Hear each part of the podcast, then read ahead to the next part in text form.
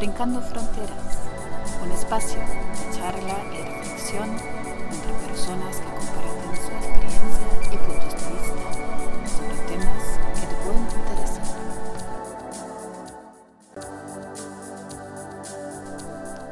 Hola, bienvenidos a Brincando Fronteras.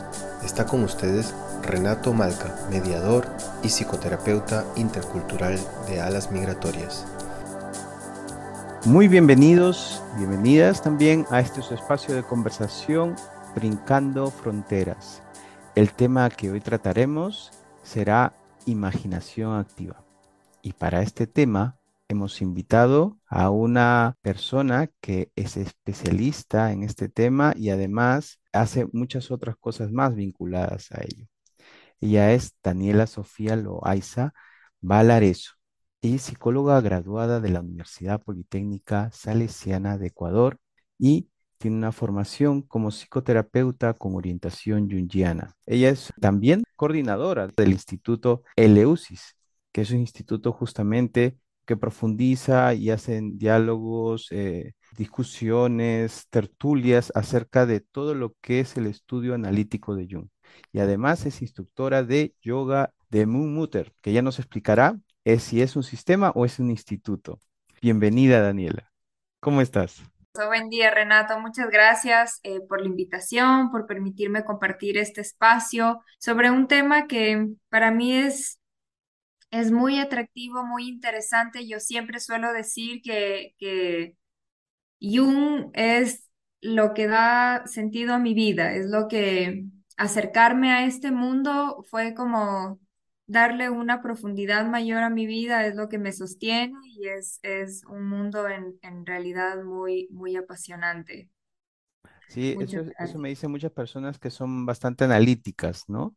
Que necesitan eh, tener una explicación del porqué de las cosas. Hay personas que mm, sencillamente lo dejan llevar, pero hay personas que también quieren explicarse sobre estos fenómenos que suceden en el interior y que nos vinculan con el sistema, ¿no?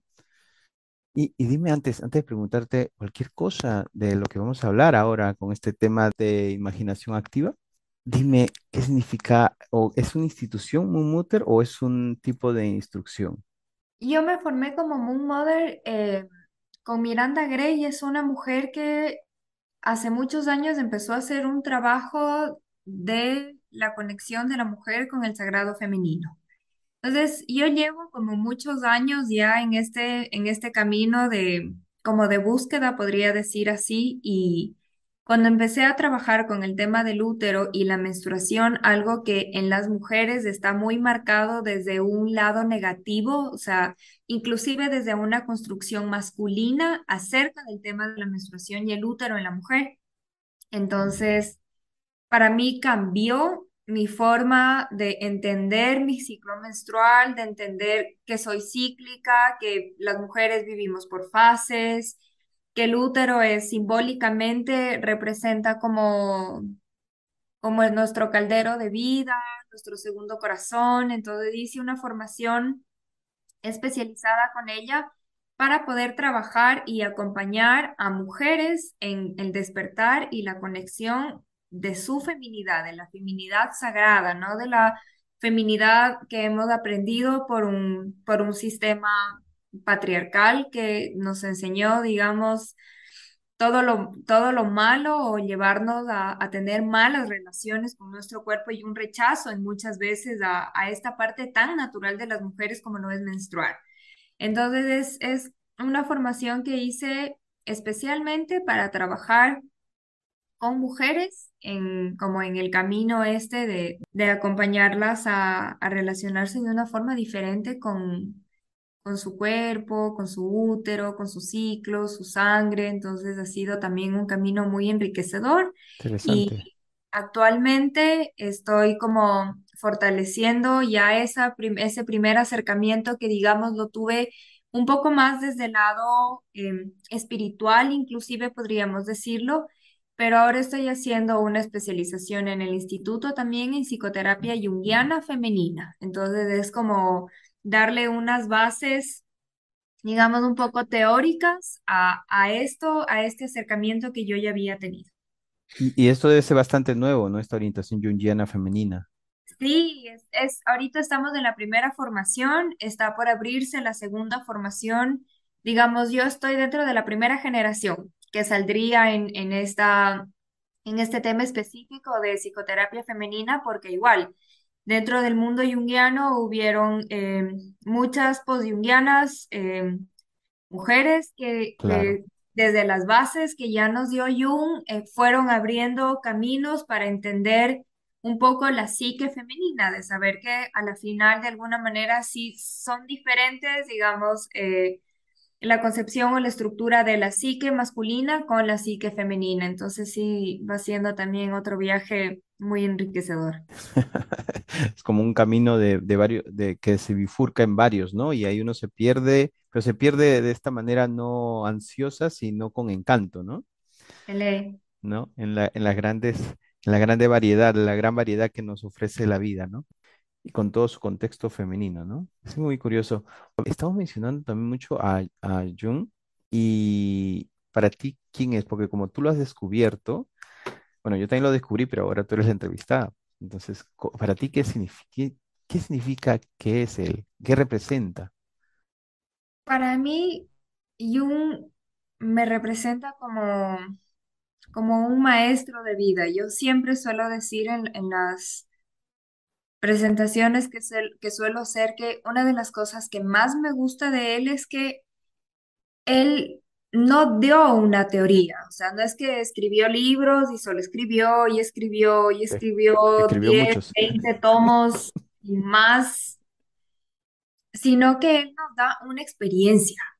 Porque yo siento que Jung lo vivió, o sea, y desde esa vivencia que yo creo que es Lo que para mí lo hace diferente de todos, o sea, lo que para mí, una de las cosas que más me conectó con él es que él habla desde una experiencia y lo que siempre se suele decir es que para uno poder entender, para uno poder integrar, para uno poder hablar y poder inclusive enseñar, uno tiene que vivirlo.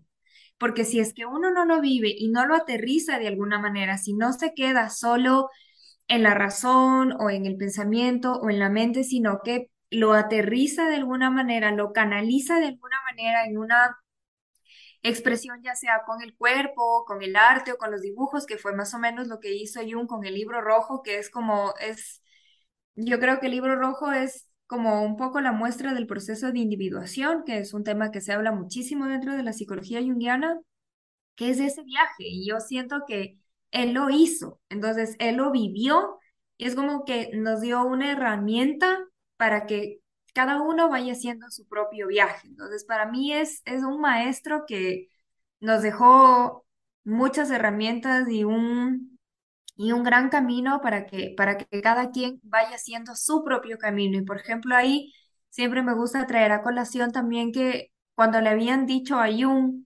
que para abrir el primer instituto de Jung en Zurich, eh, él se había opuesto y él había dicho como, no quiero, porque yo no quiero que la gente se haga junguiana, sino yo quiero como que cada quien se haga loisiana y valaresana, como que cada quien vaya haciendo su propio camino con las herramientas que él nos dio a través de toda la experiencia de transformación que vivió en su vida. Entonces, para mí, yo creo que es, es una de las cosas que más me conecta con él es el tema de la vivencia, o sea, el, el saber que, que, que está, que es posible, que existe y que la única forma de poder entender es vivirlo, no es como entregarse a ese mundo, a ese otro mundo que también nos habita, ¿no? Que también es parte de nosotros y que porque, le, porque no lo veamos no significa que no existe. Entonces, para mí, yo tengo un altar aquí en mi oficina, tengo un altarcito donde siempre tengo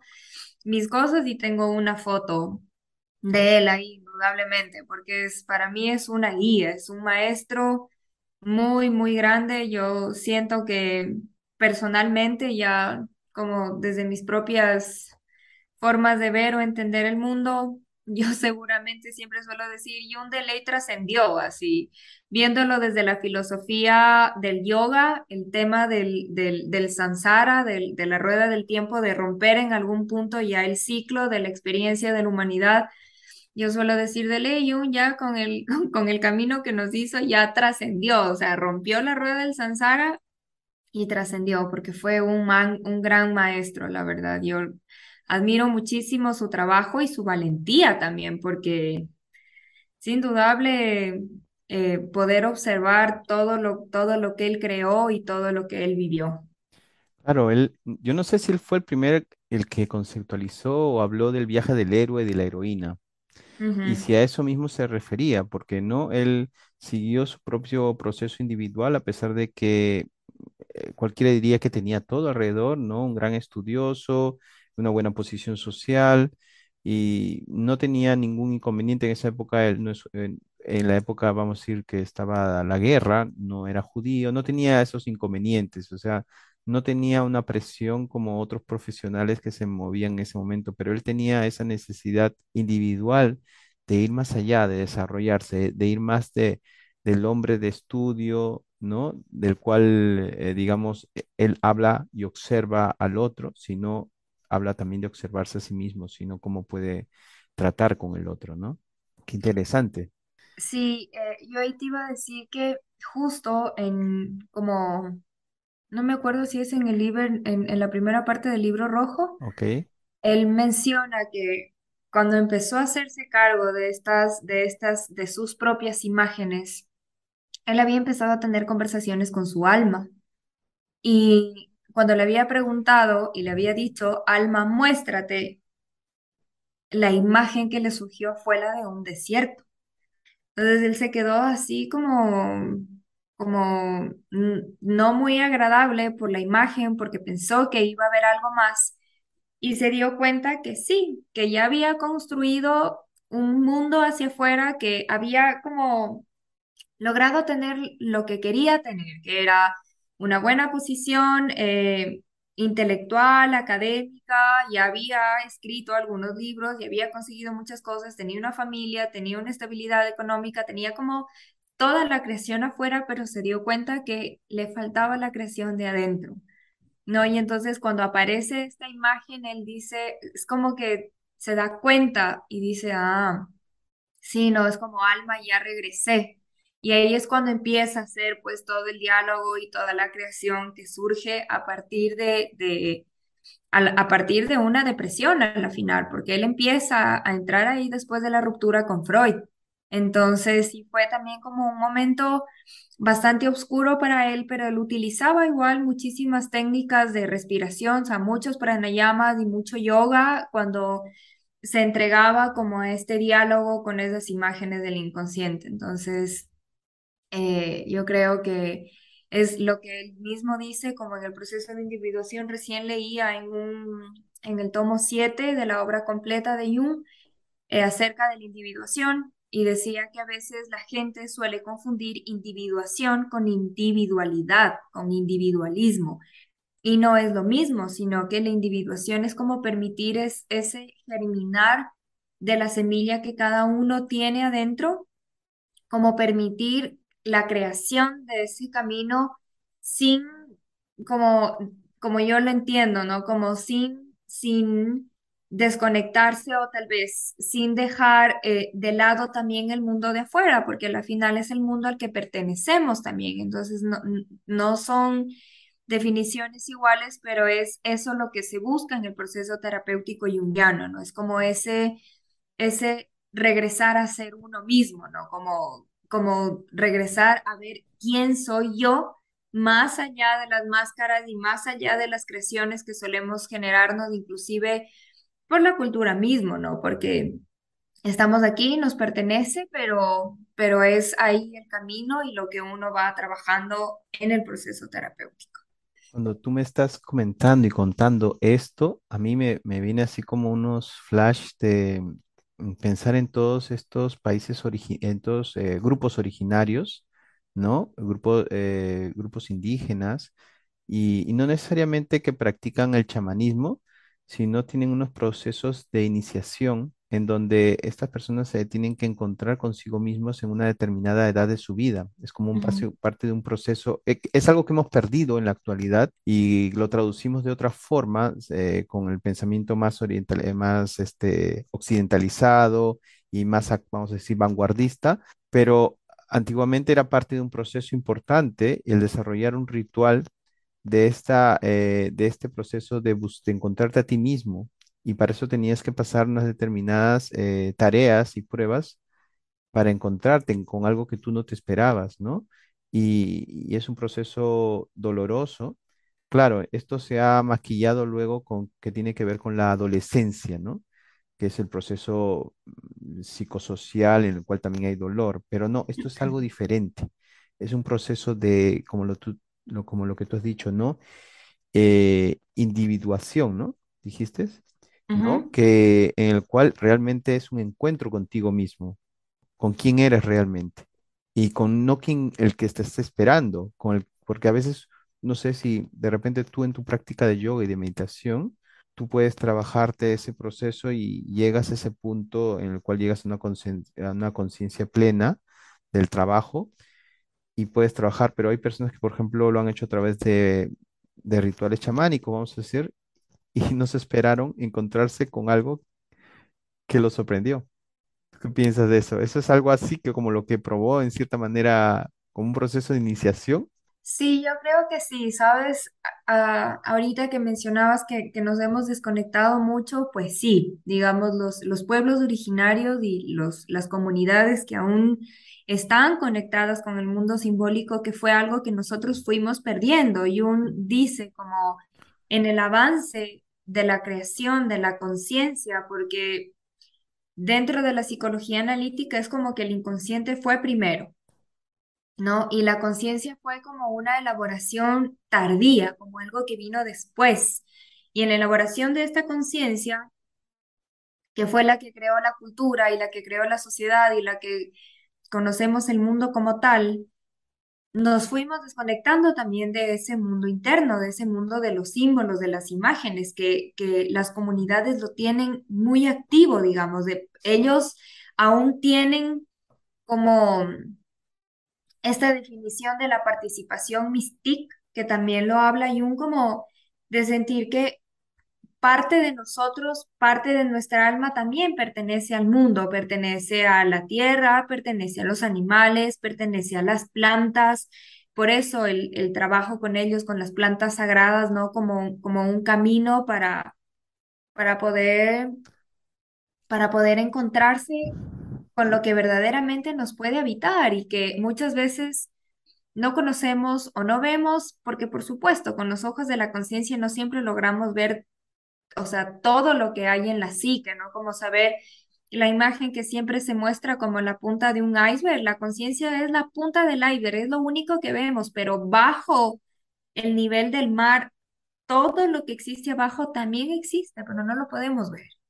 Entonces Es- también ahí es, es importante eh, saber que inclusive por eso es que tampoco es que ellos lo hacen por moda, ¿no? Porque yo creo que también ahora hay un boom eh, muy grande de, del trabajo con microdosis o las tomas de medicina y ir a una ceremonia y sentir que en una ceremonia ya encontró la respuesta a la vida y sale la gente iluminada y ya habla.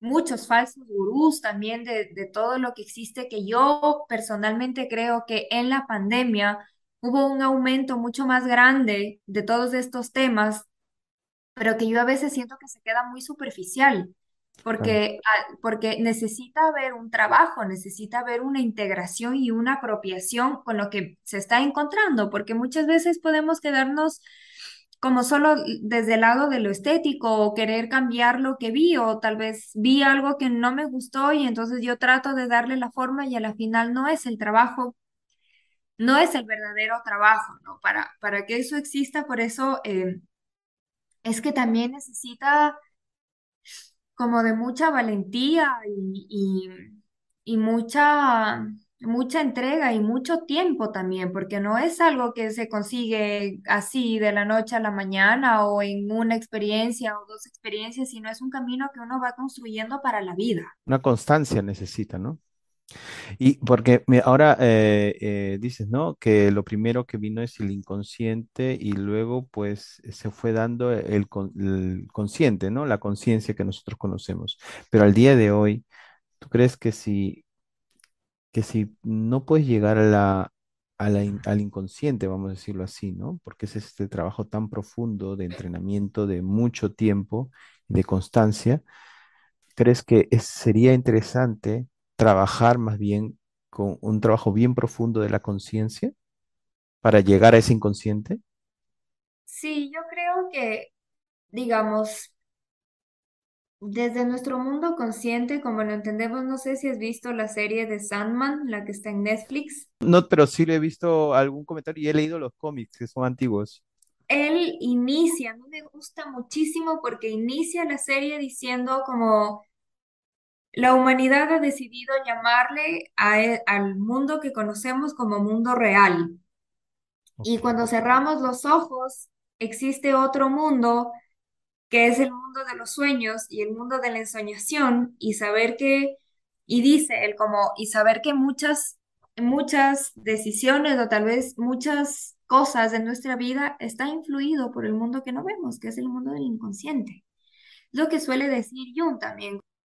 Uno sigue proyectando, uno proyecta desde el inconsciente, ¿no? Como relaciones, trabajos, eh, yo qué sé, amistades, heridas, muchas cosas se suelen proyectar desde ahí, porque es que tenemos un almacenamiento personal y tenemos un almacenamiento colectivo.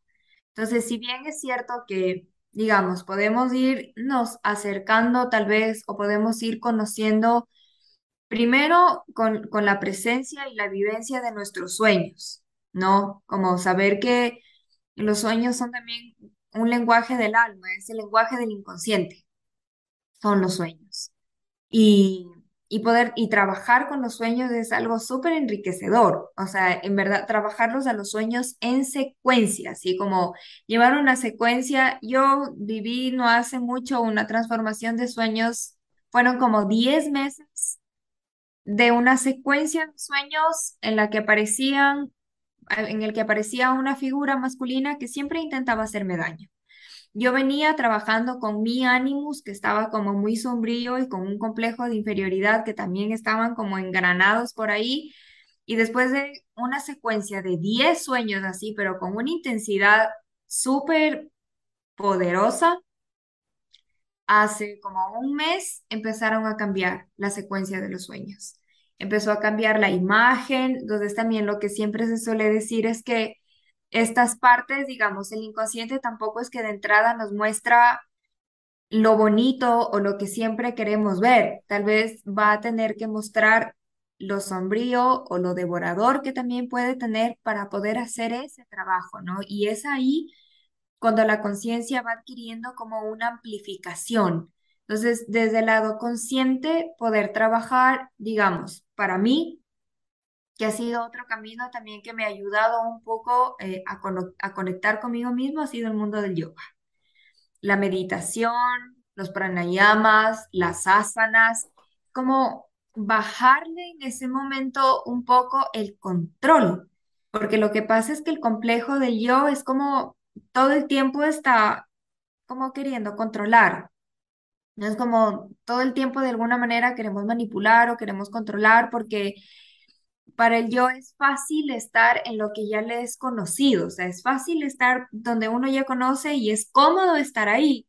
Por ejemplo, puede estar en una relación que sé que no me está haciendo bien, que, que puedo encontrar cosas que no me gusten, que no me sienta cómoda, pero es más cómodo quedarme ahí que atreverme a dar el paso a moverme a otro lado, a tal vez salir de la relación, pasar por el dolor, porque a veces también es como que evitamos mucho el dolor, inclusive dentro de nuestro mundo como tal.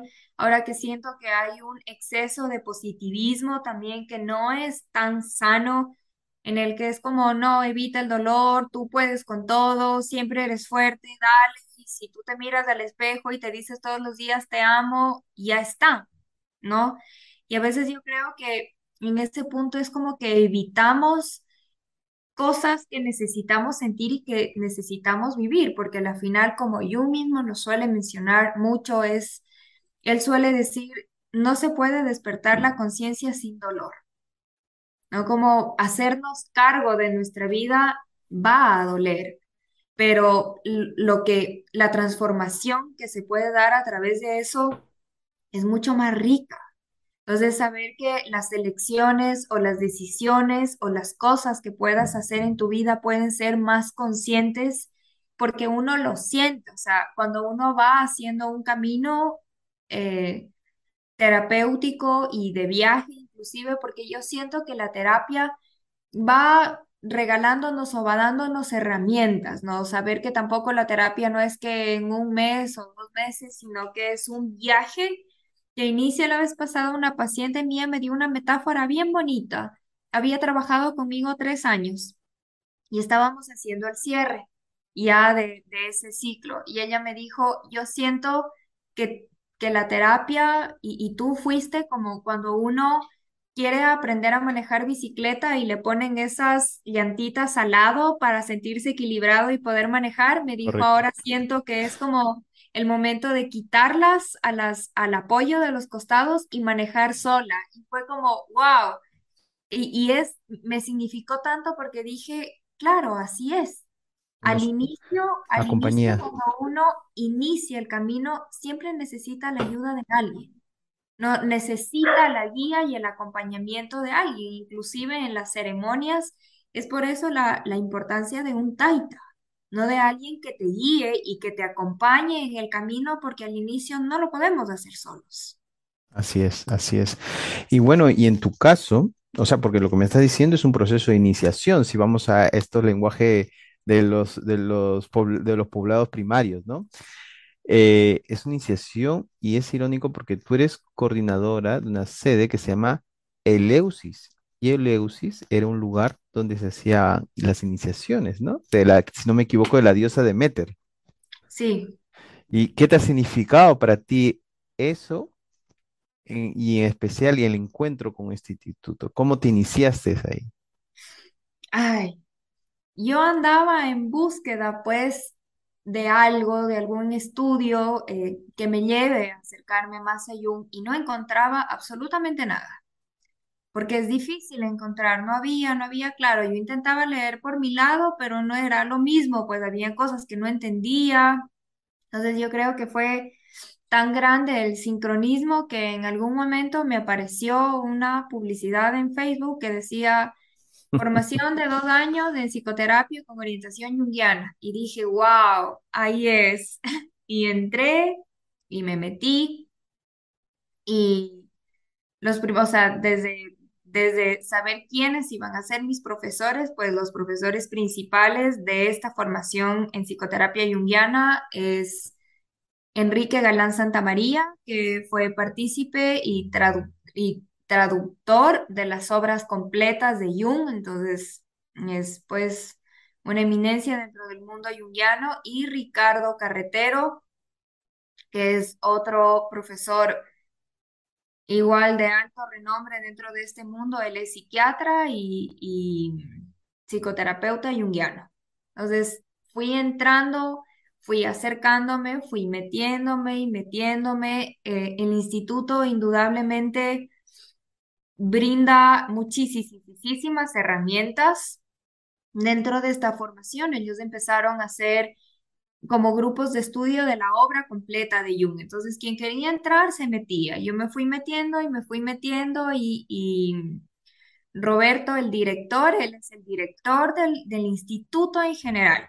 Entonces, ya cuando fue creciendo el instituto, se fueron haciendo como pequeñas sedes en diferentes países para tratar de llegar a mucha más gente. Entonces, me dieron la oportunidad de poder ser parte del, del equipo de Leusis y poder, en principio, estar coordinando la sede en Ecuador. Para mí, el instituto en sí me ha simbolizado como un útero.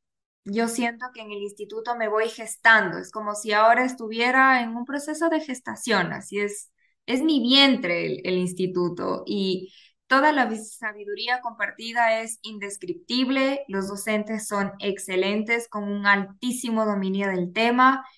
En, en ellos, en el instituto, he encontrado una familia, es, es como mi guía y mi apoyo. En, en verdad, son muy generosos con todo lo que brindan, constantemente nos están nutriendo y aparte de que las formaciones son muy serias y tienen una base muy sólida, hay un gran equipo detrás que sostiene y, y nos van acompañando en el camino. Es, para mí ha sido en verdad muy grato. Todo el apoyo que brinda el instituto es, es indescriptible. Yo la verdad le he agradecido mucho a la vida, eh, más allá de, de toda la formación académica, yo siempre he creído que hay algo más, o sea, que hay algo más, y Jung mismo lo dice, una parte, hay una parte de nuestra alma que necesita lo espiritual. ¿no? Como la diferencia también entre religión y espiritualidad, saber que no son lo mismo, No, para nada. son dos cosas diferentes. Entonces, para mí, la verdad ha sido como un regalo de la vida poder participar y formar parte de este gran instituto que es, es una de las mejores cosas que me ha pasado en la vida, la verdad. Yo los amo. El instituto para mí, como lo digo, es mi familia, es mi útero. O sea, el instituto es mi útero y siento que estoy ahí adentro como, como gestándome para parirme en algún momento. Bueno, en algún momento, ¿no? Es como un largo proceso de iniciación, entonces. En estos ambientes se habla mucho de los arquetipos, ¿no? Y estas representaciones del inconsciente, sino tú también ahora has hablado de los sueños, ¿no? Eh, en esta metáfora que es utilizada en este eh, cómico, esta película que ahora es de, de Sandman, ¿no? Que hablan de las representaciones, de lo que representa cada eterno, dicen ellos, ¿no? O sea, cada, cada aspecto que a nosotros nos representa en cierta manera, ¿no? Que que es importante, ¿no? La muerte, el deseo, no sé, la insatisfacción, la frustración, la locura, ¿no? El delirio. Estos, tip- estos tipos de aspectos están, digamos, compartidos por diferentes personas que no se conocen conscientemente pero el inconsciente tiene así como una red, como si fuera el internet, en el cual pueden eh, compartir estas estas, eh, aspectos, aunque con diferente vestimenta, con la misma función, ¿no? Para todo el mundo representa lo mismo la muerte, para todo el mundo representa lo mismo, o sea, en su esencia, ¿no? Cada uno, algunos eh, tendrán más respeto, más apego a la muerte o menos, pero todos saben qué representa, ¿no? O qué representan los sueños o la locura, ¿no? Te vas a Camboya, te vas a Tailandia, te vas a Tanzania, te vas a Ecuador, la muerte o los sueños o, o la destrucción, la construcción, la evolución representa eh, lo mismo en cierta manera, ¿no?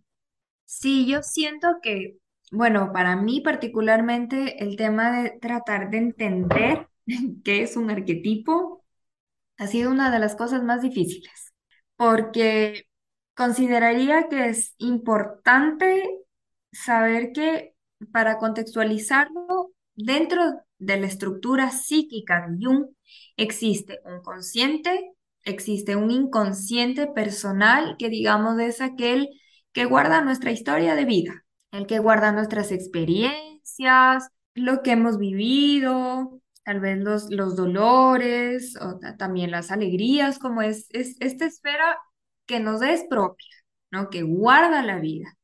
Pero también existe un inconsciente colectivo y es aquí donde podríamos decir que se ubican los arquetipos es donde, donde pertenecen, por eso pertenecen a lo colectivo, pertenecen a, a la humanidad en general. En mi forma de entender, el arquetipo es un molde, que es más o menos lo que tú vas diciendo. Sabemos que en cualquier parte del mundo uno piensa en la muerte y a todos nos viene una imagen, ¿no? Entonces, el arquetipo como pertenece a esta, a esta esfera, es inintuible. O sea, no podemos conocerlo al arquetipo como tal.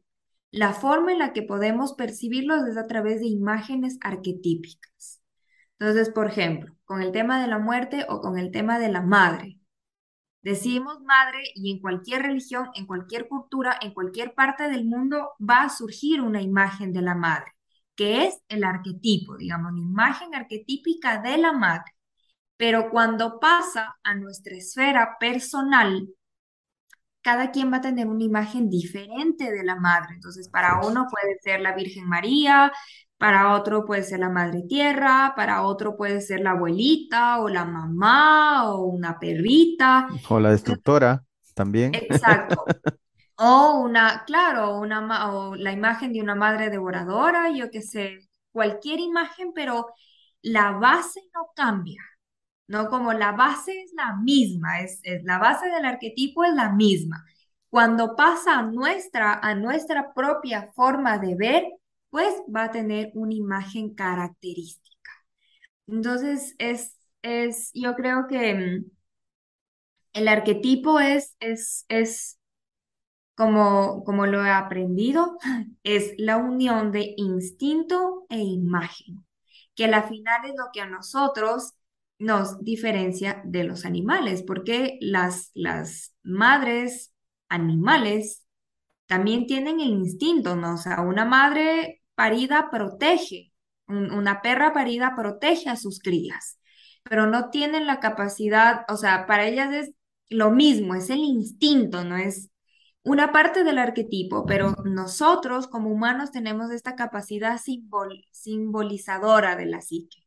Entonces, a, este instinto, pues, surge una imagen particular para cada uno, pero como digo, la base sigue siendo la misma. Entonces, son como moldes, por eso es que también dentro de la psicología junguiana trabajan mucho con mitología, mucho con las historias de los dioses. Justo este fin de semana hubieron las segundas jornadas de mitología y clínica junguiana y el tema era amor y psique.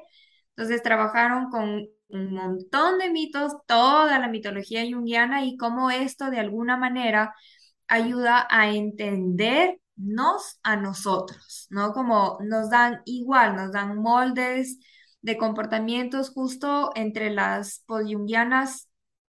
Ahí está Yen Shinoda Bolen, que tiene este libro de las diosas de cada mujer. Justo ayer lo estaba volviendo a leer y en el inicio ella dice, ¿no? Como las diosas, estas diosas eh, mitológicas, ella en este libro aborda a las siete diosas y dice que ellas igual nos dan como forma de entender a las mujeres, saber que tal vez para unas mujeres la importancia del matrimonio o de tener un hogar es como una de las cosas principales y tal vez para otras mujeres no, tal vez para otras mujeres la espiritualidad es lo más importante o tal vez para otras mujeres el hacer eh, sus propios, sus propios proyectos, sus propias, sus propias vidas estando solas. Entonces es como que nos dan moldes que nos ayudan a nosotros como humanos a irnos entendiendo mejor en ese mundo tan grande de la... De estos moldes que hablan, ¿son moldes o es nuestro alter ego? O sea, o es lo que nosotros deseamos ser y lo vemos representado en esos moldes. Yo creería que son moldes. O sea, por eso Jung dice, nosotros no, nacemos siendo una tabula rasa. Estos moldes, estos arquetipos vienen con nosotros, pertenecen a toda la humanidad, o sea, han ah. estado ahí desde siempre, entonces como están ya ahí. Entonces nos dan como, nos dan como una orientación, nos dan una imagen, nos dan un sentido, tal vez nos dan como, sí, una imagen que, que ayuda como a mí esto es, creo que es todavía más sorprendente lo que, o sea, lo que, lo que estamos ahorita mencionando. Porque si tú te vas a un, a un lugar que no tiene contacto con la humanidad, ¿vale? A una, a una isla donde hay un, un grupo indígena y que tiene también sus propios dioses, sus propias creencias. Creo que si tú vas y evalúas esos lugares, tienen dioses o, no sé si patrones o moldes muy semejantes a los de las representaciones universales, pero en este caso estos no tuvieron un contacto, no tuvieron ese molde. Entonces a mí ya me queda la, la, no sé, la idea, ¿no? ¿Esto es algo que nos imaginamos o cómo copiamos inconscientemente esos moldes? Yo creo que ahí tú solo le diste la respuesta. Fíjate, si estos, estos lugares, imaginémonos, no ha tenido ningún contacto con nada, y son muy parecidas las representaciones, ¿no? Entonces es, es algo que ya viene como parte de la psique. Y eso es lo interesante, ¿no? O sea, a mí eso a veces es lo que me atrae tanto porque digo, wow, o sea, cómo porque no es que uno lo está elaborando y que uno le está queriendo dar la imagen y uno lo está pensando conscientemente.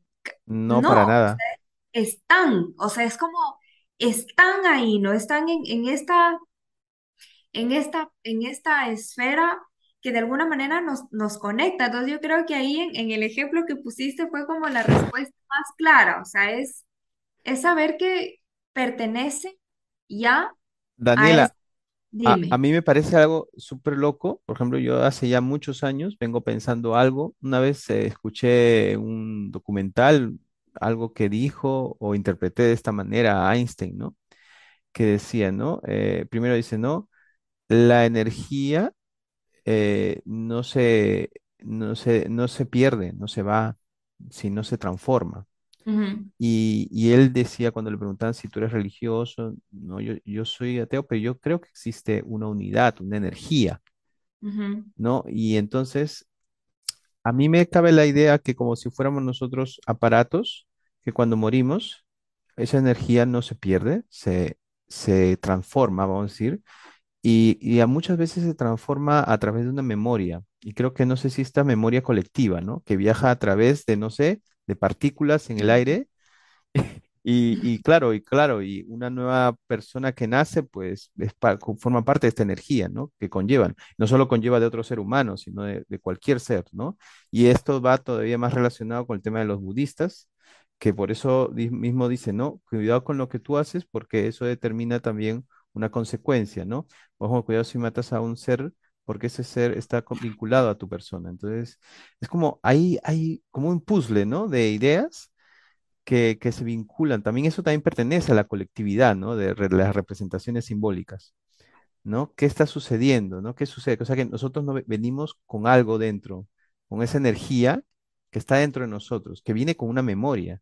Por eso cuando tú haces regresiones o cuando haces un trabajo de, con trabajo en inconsciente profundo, la gente comienza a encontrar cosas que no se explican de dónde viene, ¿no? Y ya no te digo la gente que trabaja el tema de las, de las reencarnaciones, ¿no? Que eso todavía es más fuerte. No, nunca he est- he estudiado sobre eso, pero en la hipnosis viene mucho de eso también. ¿no? Muy A mí me curioso. parece, ajá, a mí también, chuta, yo a veces pienso y digo, wow, o sea, hay tanto inclusive que no conocemos como saber que, que, que eso tal vez ya nos pertenece, ¿no? Como es algo, no sé, tal vez inclusive algo que nos, que nos caracteriza, o sea, algo que ya es, que es parte de nosotros y que nos, nos permite como no sé, como inclusive ese viaje, hace un momento decías eh, esto de que se suelen encontrar con imágenes que no saben de dónde vienen. Esas imágenes son las que vienen de ese, de ese inconsciente colectivo. Son imágenes que nunca pertenecieron a la conciencia. O sea, que no vienen de, una experiencia de tu vida o tal vez de una creación de tu vida, sino que ahí, ah, dentro de esto también se habla, pues, de la psique objetiva, ¿no? Como que hay una parte de la psique que es autónoma, que es de esta parte del inconsciente, que es autónomo, que tal vez alberga muchas imágenes y muchas creaciones que no nos pertenecen a nosotros.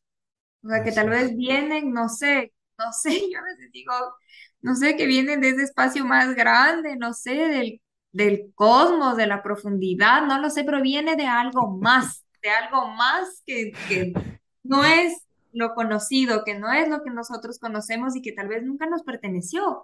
Y son autónomas y surgen y salen y, y están ahí, ¿no? Inclusive la creación de los símbolos.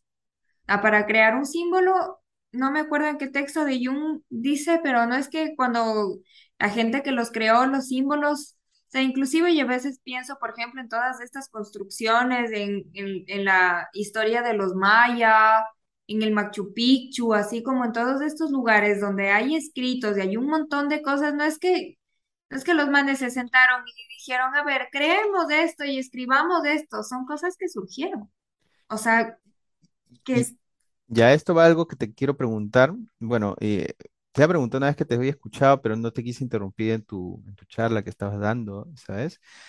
Bueno, yo hace, hace como más de 25 años tuve un trabajo in- indirecta, o sea, sin querer, vamos a decir, inconsciente, vamos a hablar, ya que estamos hablando del inconsciente. Trabajo con personas que están en el mundo chamánico. No creía, solo a nivel experimental fui a una sesión. Ya para esto había leído sobre esto, ¿no? Que, que tú también sabes, ¿no? De esta historia que los chamanes o brujos o brujas eh, son personas que siempre han ayudado a las comunidades a encontrar, a, a describir los sueños, a sanar el espíritu, ellos dicen, ¿no? El alma, ¿no? Y muchas veces se us- usaban mm, plantas psicotrópicas, ¿no? Lo que ellos llaman plantas maestras. Y hacían largas dietas, eh, procesos muy parecidos a lo que se hace en la meditación, ¿no? En el yoga. O, y, y, entonces uno pasa por todo este ritual, digamos, que ellos, que ellos promueven durante una temporada. Y a pesar de que tú hayas hecho todo ese tipo de trabajo para en- encontrarte en una conciencia plena, tú dices, ya, estoy aquí, estoy bien, estoy cómodo, estoy como me siento más liviano, pero ahora ¿dónde viene el cambio? Entonces cuando tú entras en un proceso chamánico, vienen cosas a ti que tú primero has tratado de resistir que no vengan, porque dices, esto parece que fuera una manipulación psíquica, pero luego te relajas y te sueltas y viene a ti una transformación increíble de un trabajo consciente. Esto es lo mismo que puede sucederte cuando tú haces un trabajo personalizado, personal, de, de trabajo con, con el yoga, en el- lo que tú estás diciendo, el pranayama o los asanas. Tú también puedes hacer este tipo de trabajo para llegar, digamos, a esa, a esa profundidad. Y no te digo que lo hagas en una ocasión, sino que seas constante en este tipo de ejercicio, ¿no? Sí, yo creo, inclusive tomando primero como esto de las ceremonias y el acompañamiento de los chamanes y el trabajo con plantas medicinales, yo creo que todos son canales.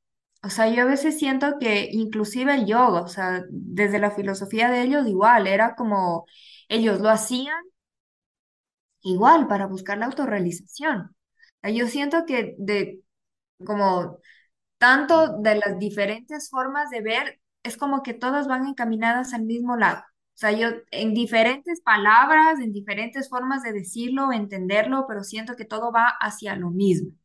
Claro que hay gente, digamos, los chamanes, que están más conectados con ese mundo que nosotros como citadinos y tan, tan, tan a la sociedad y a un mundo Desconectados. externo nos hemos desconectado. La verdad es que sí. Es como creemos que lo único que existe es lo que vemos, ¿no? Es como, es, es lo que está. Entonces yo siento que en todos estos espacios lo que se busca es eso, inclusive en la terapia, si es que en la terapia junguiana, que se trabaja con sueños, que se trabaja con mitos, con cuentos, con dibujos. eh, por eso yo mismo decía, como es importante darle una imagen a la emoción. Es importante lo que decía al inicio, aterrizar lo que uno siente, no callar. O sea, sentir las emociones, inclusive poder sentir la ira, no, no taparla, ¿no? Porque yo creo que el problema es que nos hemos acostumbrado como a, a, este mundo tan polar entre lo que es bueno y lo que es malo y las es- emociones positivas y las negativas y lo que hay que sentir y lo que no hay que sentir y como todo este tema así tan o es lo uno o es lo otro y yo creo que todo el trabajo junguiano va a esa integración. O sea, que no es lo uno y es lo otro, es que son los dos. Es que tenemos una parte de luz y tenemos una parte de sombra, tenemos una parte buena y sí, también tenemos una parte mala y hay que reconocerlo. Y es. es parte de nosotros. Y esa integración, o sea, ese trabajo de poder conocer, inclusive como darte cuenta que tal vez salió algo, pucha, que uno dice como, wow, eso yo no lo quiero, o eso me asusta, o yo no soy eso, ¿no? Que, que es también como rechazar partes de nosotros y no poder conocer y poder encontrar la forma de poder canalizar, de poder expresar, puede ser a través de la danza, a través de los dibujos, de la escritura automática, del pintar, del de hacer yoga. Para mí, el yoga en particular, a mí me permitió amigarme con mi cuerpo. A mí me permitió conocer mi cuerpo, saber, o sea, prestar atención, porque es que lo que pasa es que yo siento que no prestamos atención nunca a nada, o sea, siento que vamos así como tan en un piloto automático porque es, digamos, una de las características de nuestro mundo, es que tiene muy, muy impuesto el tiempo como el tiempo pero masculino, el tiempo de cronos, el tiempo en el que todo tiene que ser rápido, porque en verdad es así. Si tú te das cuenta, es como el modelo de vida es Tienes que ir a la escuela, tienes que terminar el colegio, tienes que ir a la universidad, tienes que hacer una maestría, tienes que hacer un doctorado, tienes que casarte, tienes que tener una casa, tienes que... o sea, es como así, todo, todo rápido. Y en ese ir tan rápido, es que no nos damos cuenta de nada. O sea, no te das cuenta qué estás comiendo. Si te duele el estómago, tal vez te estás comiendo algo que no te está haciendo bien, la postura, mantener la espalda recta, prestar atención a la respiración. Una de las grandes cosas también que me dio fue darme cuenta de cuándo respiro, porque tampoco somos conscientes cuando estamos respirando. Es como, a veces siento que, que consideramos que la respiración es como, como algo que tiene que darse y ya. Y en realidad la respiración es lo que nos permite estar vivos. El prana esa energía es lo que nos permite estar aquí, como el cuerpo, como el alma, porque yo recién no me acuerdo quién le decía, ahora siento, sin estas tres cosas no pudiéramos existir. Si es que el cuerpo no estuviera, no viviríamos. Si es que el alma no estuviera, porque cuando una persona se muere, el cuerpo sigue estando presente, ¿no? Claro. Pero lo que lo mantenía vivo, no. Entonces, si es que no hubiera alma, tampoco existiríamos. Si no hubiera la mente que nos permite también estar conectados aquí, tampoco existiríamos. Y si no respiráramos, tampoco. Entonces es como un conjunto que nos hace de alguna manera ser una totalidad. Es curioso lo que estás contando ahora, porque bueno, yo, bueno, yo me especializo en trabajar con personas eh, duelo migratorio, ¿no? Que tienen trasfondo de duelo migratorio, ansiedades, ¿no? Y pérdidas. Y, y muchas personas que se han visto a dejar su cosmovisión, ya no solo dejar sus ciudades, sino también su cosmovisión de los lugares, vienen a entrar a, un lugar que es totalmente como acabas de describir, ¿no? El tiempo de Cronos es lo importante. Entonces es un choque tremendo, aparte de sus bloqueos psicoafectivos, el entrar con ese contacto de otra cosmovisión, de otra vivencia, ¿no? Que causa su malestar. Interesante. Y y te quiero preguntar ahí, cuando ahora también me viene a la mente diciendo, esto que estás diciendo, vivir la forma como tú dices, ¿no? De desconectarse, de no tener un tiempo, es como vivir como el tema, una vivencia del niño, ¿no? De encontrar también un poco, dicen, el niño interior. Yo no creo que solo eh, buscar el niño interior significa ir a tu pasado, sino creo que es la conexión con este trabajo eh, inconsciente y, es al punto del tema que vamos a trabajar, de la imaginación activa, que justamente creo que con ellos es con quien más claramente se puede ver esto en los trabajos terapéuticos. No sé si tú has trabajado con niños. Es interesante porque normalmente son personas en las cuales eh, su punto de vista no se les ha tomado en cuenta, no se les escucha ¿no? En el mundo adulto no se les escucha, se les compara muchas veces con personas que han perdido la razón, la conciencia, dice, han perdido la conciencia, ¿no? O mienten. Entonces, eh, y esto ya se hace como una leyenda urbana, ¿no? En la vida, ¿no? Entonces los niños se dejan de un lado, tienen su espacio, y entre ellos se viven, tienen sus vivencias, ¿no? Eh, dime, ¿cómo realmente, eh, ahora que cada vez que nos alejamos a esto, cómo poder incrementar en nosotros este niño, esta conciencia de niño, esta, este, este trabajo, cómo integrarlo a nuestra vida, a nuestra vida inconsciente especialmente. Sabes que yo también tenía una, yo tenía una connotación negativa del arquetipo del niño. A ver, a ver, cuéntame mucho. Cuando yo empecé a hacer terapia, asumía que tener presente el arquetipo del niño era como regresionarme a un momento en el que sentía que no me podía ser responsable de mi vida, ¿no? Y digamos, todos los arquetipos igual tienen una parte de luz y una parte de sombra. Así es. Entonces, por supuesto, si es que uno se queda fijado en ese punto, podríamos decir que tal vez pudiera haber estado viendo la parte sombría. Pero los niños lo que pasa es que yo siento que los niños no tienen tanto el filtro la conciencia, del complejo del yo, tal vez, o del ego, que es lo que vamos formando los, nosotros conforme vamos creciendo. Porque los niños, digamos, cuando un bebé nace, es, es plenamente inconsciente. No está todavía formado, así como la película de Intensamente. Es, ahí se ve como un poco la, la, la creación del mundo imaginario, por eso es que los niños tienen amigos imaginarios y tienen como una, una capacidad así muy grande, Total. porque no tienen tanto metido el filtro que nosotros sí lo vamos teniendo. Entonces, inclusive ahí yo siento que la crítica a los niños viene la crítica desde la razón, desde lo que nosotros perdemos por ir creciendo y que no es sano. Fíjate que, que inclusive la forma de Jung, ahorita que topabas un poco como que se los compara a gente que ha perdido la conciencia, inclusive Jung la forma de entender a los psicóticos no fue a través de decirles son enfermos mentales y perdieron la razón y ya, sino fue tratar de entender esa creación de imágenes que ellos tenían como atender su realidad psíquica y saber que para ellos eso es real porque está viniendo de su creación y es real. Y no diagnosticar y decir no, como no, o sea, tú ya te saliste de, lo que se considera normal, ¿no? Como de, todo este trasfondo que hay.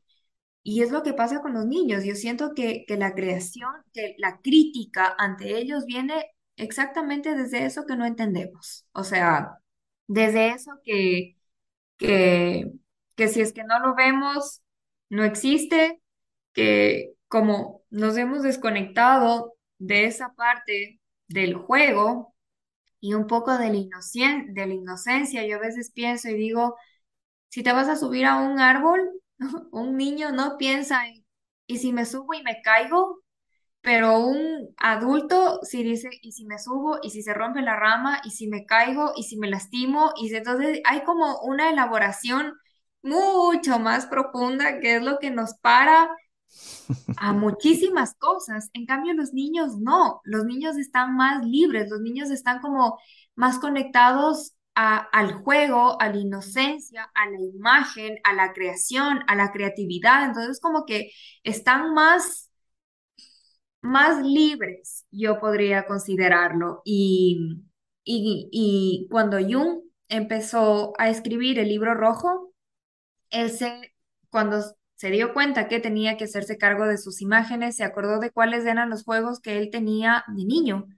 Y dijo, bueno, está bien, si es que tengo que entrar ahí, entonces tengo que regresar a jugar como un niño. O sea, tengo que regresar y jugar. O sea, entregarme al momento de no pensar que puede ser como una antesala de la imaginación activa, ¿no? Como no tener el control de la conciencia, no querer modificar, no pensar, a ver, voy a jugar, sino entregarse al juego, que es lo que los niños hacen. Los niños juegan, no están pensando en, a ver, y si esto, y si el otro, y si mejor hacemos así, o si mejor no nos vamos. Ellos están entregados como a la libre imaginación, a la libre creación. Entonces yo sí siento que más bien se los critica como desde el lado que nosotros ya no entendemos, o sea, desde el lado del que en realidad nos desconectamos y cuán importante es conectar con este niño interior, sí, como para nutrirnos de, de sus juegos, de su inocencia, de sus creaciones y si hay un niño herido ahí, porque también es que pasa que a veces tenemos miedo como de regresar porque en nuestra niñez yo creo que muchos hemos sufrido heridas o hemos tenido cosas que de alguna manera han marcado, pero inclusive poder sanar como esas heridas, hacernos cargo de nuestra vida, de nuestras heridas y, y poderlas transformar y ahí sí poder alimentarnos o poder tomar esta energía tan pura que tienen los niños. Sí, es, ¿no? Es interesante esto de, trabajar con esto, con esta energía pura, con la imaginación, el juego simbólico que ellos manejan.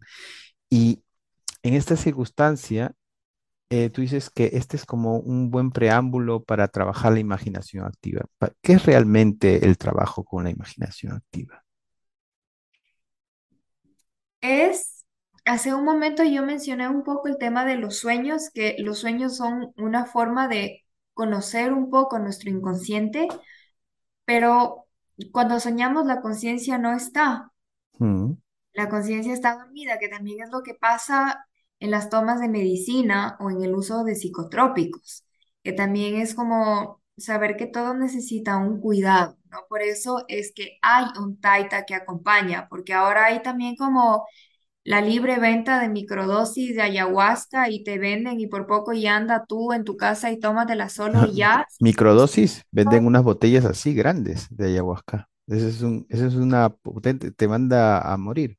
Yo siento que ahí incluso hemos, o sea, todo como desde el, desde el control, porque siento que ahí inclusive se pierde el poder de la planta, o sea, el poder de los curanderos, de los chamanes que han, que han hecho toda una vida. Entonces yo a veces sí pienso y digo, pucha, no, eh, o sea, no está bien, o sea, no es así y con el inconsciente no se juega, inclusive con las drogas. El umbral de la conciencia baja y uno queda más a merced del inconsciente. Por eso hay muchísima gente que en el uso de, de LSD o cualquier otro psicotrópico les ha dado un brote psicótico y se han quedado, Así porque es. no es un juego, o sea, porque yo sí siento que el inconsciente merece respeto. Entonces, la imaginación activa es este encuentro consciente, con nuestra conciencia plena, con la conciencia que tenemos aquí, a tratar de ir a ese encuentro con esas imágenes, ¿no? Con ese mundo, con, con- O sea, según te entiendo, o sea, es el puente creador entre la conciencia, vamos a decir, sistémica y, ¿no? Y, y, digamos, estratégica hacia el inconsciente, ¿no? Sí, por eso inclusive en algún punto se le llamó a la imaginación activa función trascendente. La función trascendente dentro de la psicología analítica es este tercero, que permite unir el, el consciente con el inconsciente. Entonces es como ese encuentro conscientemente, sin el control, por eso tampoco es que es fácil, en realidad es súper difícil tratar de, ir, de entregarse de ver qué hay, de dejar sobre todo que la imagen no se vaya, que yo creo que es la diferencia entre una meditación guiada, entre una meditación particular, entre una visualización, es que en, en estas otras hay muchas imágenes que van apareciendo. En cambio, la imaginación es dialogar con la imagen. Entonces, yo qué sé, a mí me salió la imagen del- de un conejo. Entonces, yo trato de tenerlo al conejo ahí y hablar con esa imagen y ver y crear un diálogo. Entonces la imagen no se va, sino que yo la retengo y desde ahí trato de ver, de circunvalar la imagen, de saber qué me quiere mostrar o qué me puede decir o para qué está. Entonces después de ese encuentro uno puede pintar, inclusive ahí también, por eso es que debe de existir ya una antesala, tampoco es que uno entra a la imaginación activa así sin conocer nada de nada, debería de haber existido ya un proceso terapéutico, conocerse en cierta medida uno, saber cuáles son mis límites, hasta dónde puedo ir, hasta dónde no puedo ir, saber que tengo que tener también una personalidad estable, por ejemplo, con personas que sean propensas a la paranoia o, o que sean como muy propensas a, a crearse, yo qué sé, imágenes o cosas o una persona psicótica, imposible trabajar imaginación activa porque lo que vamos a hacer es como llevarlos más al, al, al mundo Claro. del- de las imágenes.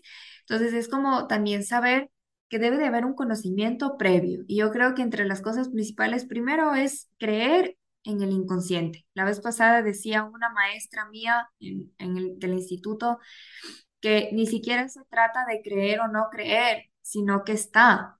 O sea, está ahí, nadie lo puede negar.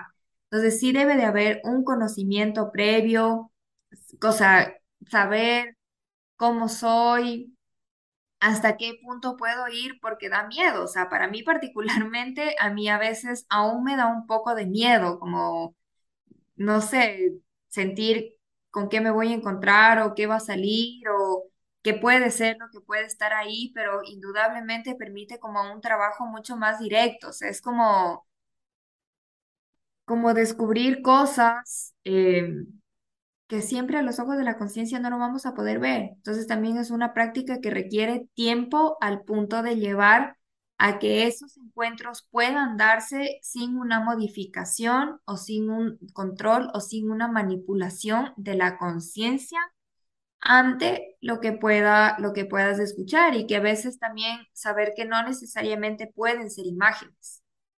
Pueden ser voces, puedes escuchar alguna voz, puedes ver colores o puedes sentir una emoción. Entonces, inclusive saber como también qué es lo primero que surge. Entonces, digamos, estamos aquí y hacemos un- una, una pequeña respiración y, y también saber que una de las formas de, entre- de entrar a la imaginación activa también puede ser a través de los sueños. Entonces, tú tienes un sueño y de todo el sueño escoges una escena y de esa escena escoges una imagen. Por ejemplo, yo tuve un sueño en el que estaba en Cancún con unas aguas cristalinas y había un tsunami. Entonces, de todas las escenas, yo escogí la imagen del tsunami. Y entonces con esa imagen tú dialogas, como un Pregunta-respuesta, pregunta-respuesta, pregunta, re- pero así, sin, sin pensar y decir, a ver, ¿qué quiero contestar?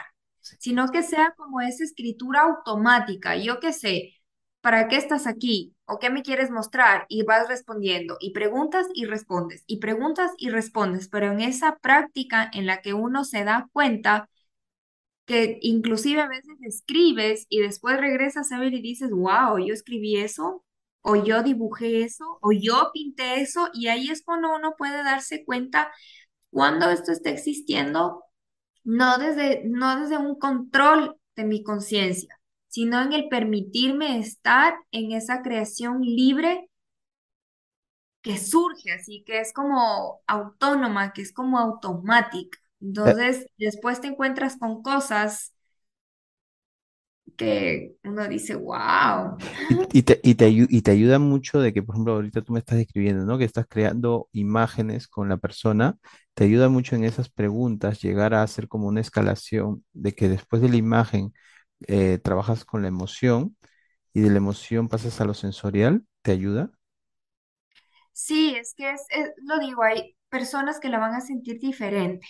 Inclusive hay personas, hay un libro, este libro de Bárbara Hanna, eh, del viaje interior, creo que se llama, ¿Mm? donde hay personas que también lo han podido aterrizar a través de la danza o el movimiento del cuerpo, o sea, pero que sea de alguna manera que se pueda aterrizar con lo que encontraste. O bien sea a través del dibujo, o bien sea a través de un movimiento, o bien sea a través de la escritura, o tal vez sea a través del oír. Yo recuerdo que en una de las experiencias, eh, uno de los, de los encuentros que he ido, he ido teniendo, yo empecé a tener miedo, porque me daba miedo de, no sé, de volverme loca, de sentir que no voy a poder regresar y que me voy a quedar atorada en algún lado.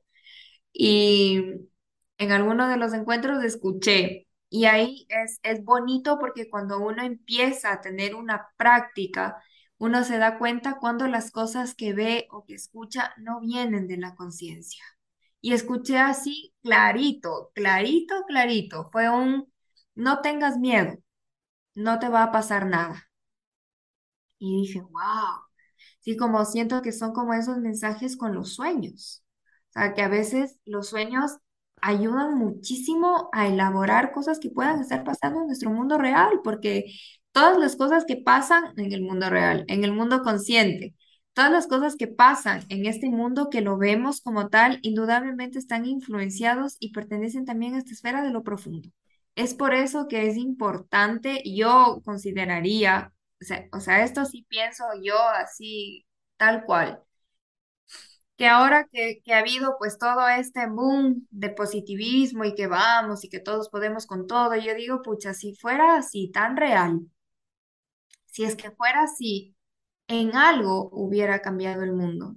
Y el mundo sigue igual y sigue peor y está ahí como así en decadencia. Yo siento que estamos pasando una fase bastante oscura de la humanidad y ahí es cuando digo es que es importante saber que sí, es importante crear un mundo externo, pero así como de importante es el mundo de afuera, de importante es el mundo de adentro. Porque cuando uno lo siente y cuando uno se va haciendo cargo, es que tu vida se transforma. Y la, yo creo que, para terminar, que la forma en cómo tú te puedes dar cuenta cuán sano está haciendo ese trabajo que tú vas haciendo es cuando se te vuelva a presentar una situación por la que ya pasaste, una experiencia por la que ya pasaste, y te das cuenta que respondiste diferente. Y no es que no duela o que ya nunca va a doler o que te haces y así que ya no pasa nada y, y que ya nada te va a Inmune, afectar ¿no? eso, inmune, para nada. Pero sí te das cuenta que la forma de reaccionar y de vivir esas situaciones son diferentes. Y ahí uno dice, ah, sí, vale la pena porque es muy enriquecedor y ahí te das cuenta de la transformación que tú como ser vas teniendo para tu propia vida. Es un bonito mensaje lo que dice, ¿no? Que, que nosotros tenemos que estar en un constante proceso de, de crear, de, creas- de, de crecer, de liberarnos, ¿no? Y de conectarnos, ¿no? Con nosotros mismos. Es valioso eso, ¿no? Eh, llevarnos con eso, pero también llevarlos conscientemente, ¿no? Bueno, ya más o menos, y este es súper, súper intenso, ¿no? Este tipo de conversaciones y, y uno se puede meter, como tú decías al inicio, en, en miles de ramas y caminos que no termina y está encantado en cada una de ellas, ¿no? Pero eso es lo que trae consigo, pues, hablar de todo este análisis junguiano y de todo lo que, los temas que, que han tratado durante más de ya casi, casi 100 años, ¿no? Sea, Ujú. bueno, te voy a hacer unas preguntas que forman parte de la dinámica de la entrevista Brincando Fronteras y que corresponden a las, las anteriores personas entrevistadas. Y estas me hablan acerca de también de temas vinculados a, a lo que es desarrollo, desarrollo personal, migración, no sé, salud y, estos temas que estamos hablando. Y lo que ellos me han dejado, la pregunta que me han dejado para ti, fueron dos.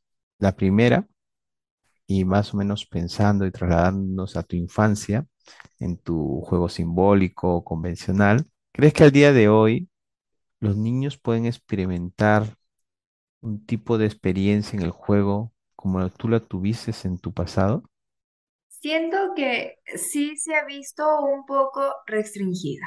O sea, yo, por ejemplo, pienso en mi niñez y yo sí jugué muchísimo, porque no había la tecnología, porque no habían celulares, porque no había internet y no había como un montón de cosas que hacía que uno juegue con su propia imaginación.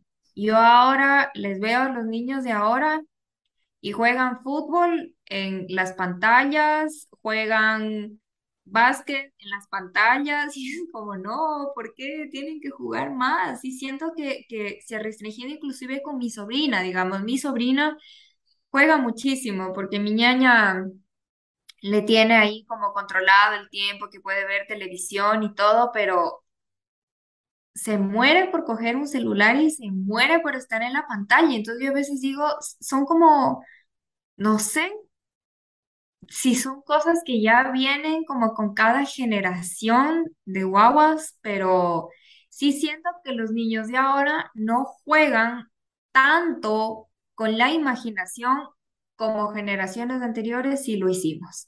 Por ejemplo, mi mami, mis papás son, em, son bien mayores y ella dice que, claro, en su época no había una televisión. Entonces ellos escuchaban novelas en el radio y se imaginaban todo. Entonces me dice, por ejemplo, escuchabas el y decías, ah, ese es un caballo, ¿no? Entonces como daba mucho a la imaginación y ahora sí siento que hay como tanto estímulo externo, tanto estímulo de afuera, inclusive en juguetes, que sí siento como que le ha parado un poquito. eh, el juego más, más creativo, más imaginal de los niños. Yo a veces sí digo, yo sí siento que lo disfruté mucho más. Yo sí siento que jugué bien. La vez pasada igual me dice mi sobrina, juguemos. Ya le digo, y cogimos arena y digo, creemos y hagamos castillos, no sé qué. Y a la final me quedé terminando de jugar sola y no sé en qué, en- a qué rato mi sobrina se había entrado y había estado viendo televisión y yo me quedé afuera así, pero hoy estábamos jugando con la arena. Entonces sí es como, siento que están como, como si su atención digamos, porque por naturaleza, naturaleza en la niñez tienen más pues de esta capacidad de, de, de crear, como lo había dicho, Claro.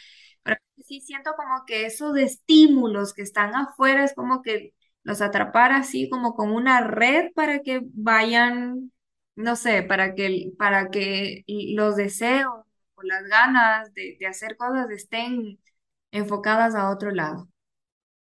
Y tú, de- de- eh, partiendo ya de la segunda eh, pregunta, ¿no? Que me hacen aquí, ¿qué, rescatarías tú de esta vivencia que me estás contando y, la, y, que no has visto, digamos, que se da en otros lugares o en otros tiempos y la trasladarías en esta época? El juego. Yo siento que lo que más rescataría es, es el no tener, porque digo, claro, si tal vez yo hubiera nacido en esta generación, también hubiera tenido como ese afán por, por la tecnología pero yo lo que rescataría de mi niñez en verdad es el juego, o sea, es el juego, pero el juego de imaginar, o sea, el juego de crear, que nos inventábamos juegos. Qué bestia, yo digo, ¿cómo jugamos tanto? Porque nos inventábamos, pero un montón de juegos y, y que aparte que siento que ayudaba tanto esta creación, también era mucho trabajo con el cuerpo, pues, porque uno jugaba y Mm, corría y, y se lastimaba y aprendía también como cómo las heridas sanan. Entonces es como un, un aprendizaje muy, muy sabio. Yo, yo siento que es, es lo que traería para ahora, que los niños jueguen más, porque a veces sí los veo y digo, ¿por qué juegan fútbol en una pantalla? Que jueguen fútbol, pero fútbol con una pelota, corriendo, sudando. Entonces sí, sí, yo, yo siento que lo que traería ahora es, es volver a conectar más con el juego, tanto con los niños como para nosotros los adultos, así es, a así es. volver a conectar con el juego. Interesante, ¿no? Es que es así. Y tú, Daniela, en ese mismo contexto, ¿no? De, de procesos de crecimiento personal, salud mental, estilos de vida o la misma migración que te había mencionado antes, ¿qué pregunta tú harías? Mm. A la, a la siguiente persona entrevistada, que no la conoces, ¿quién vendrá? porque es Porque en el ritmo de vida en el que está la sociedad, como la vemos a la cultura, como está la sociedad ahora, que cuál es la importancia de trabajar con nuestra salud mental? O sea, ¿por qué es importante trabajar con nuestra propia psique? Muy bien, eso sí, se la has puesto un poco difícil. A ver, se tiene que preparar. Oye, Daniela, ha sido un gusto enorme. Estoy encantado de este tipo, de esta entrevista que hemos tenido y espero que pues sigas eh, en ese constante desarrollo, en ese constante descubrimiento que trabajas, ¿no? Tú trabajas con personas, pero también trabajas contigo misma en ese constante y eso es fantástico. Indudable, tenemos que estar, bien dice mi profesor, nosotros somos terapeutas, pero siempre tenemos que ser pacientes también. Es Total, así Es es. saber que todos vamos en un, en un camino todo el tiempo. Inclusive siento que como para bajar un poco también el tema del- de la idealización que suele haber con los psicólogos, de que porque son psicólogos ya se la saben todas y no, no es así. Nosotros, nosotros también vamos ahí en, en, en- ese viaje de, de descubrirnos y de hacer, somos terapeutas, pero somos pacientes también. Así es, y creo que tenemos la suerte que no solo que compartimos con colegas que hablamos sobre esto, sino que con las mismas personas que, con las cuales atendemos, a las cuales atendemos, eh, también surgen ciertos interrogantes que a nosotros mismos nos, eh, nos genera, ¿no? Esta, esta búsqueda, ¿no? No sé, que seguro te ha pasado con los, con los tantos pacientes que uno viene, ¿no? Sí, yo creo que por eso el proceso terapéutico es una transformación tanto, o sea, del paciente como de nosotros mismos. Yo Así siento que en la relación terapéutica nos transformamos los dos, o sea, somos los dos por igual. Se transforma el paciente y me transformo yo también. Total, total. Así es, así es. Lo has dado en el clavo. Bueno, un gusto enorme. Muchísimas gracias, Renato, por la invitación. De Gracias a ti. verdad, un gusto poder compartir en este espacio. Muchas gracias. De nada. Hasta pronto. Visita la página www.alasmigratorias.com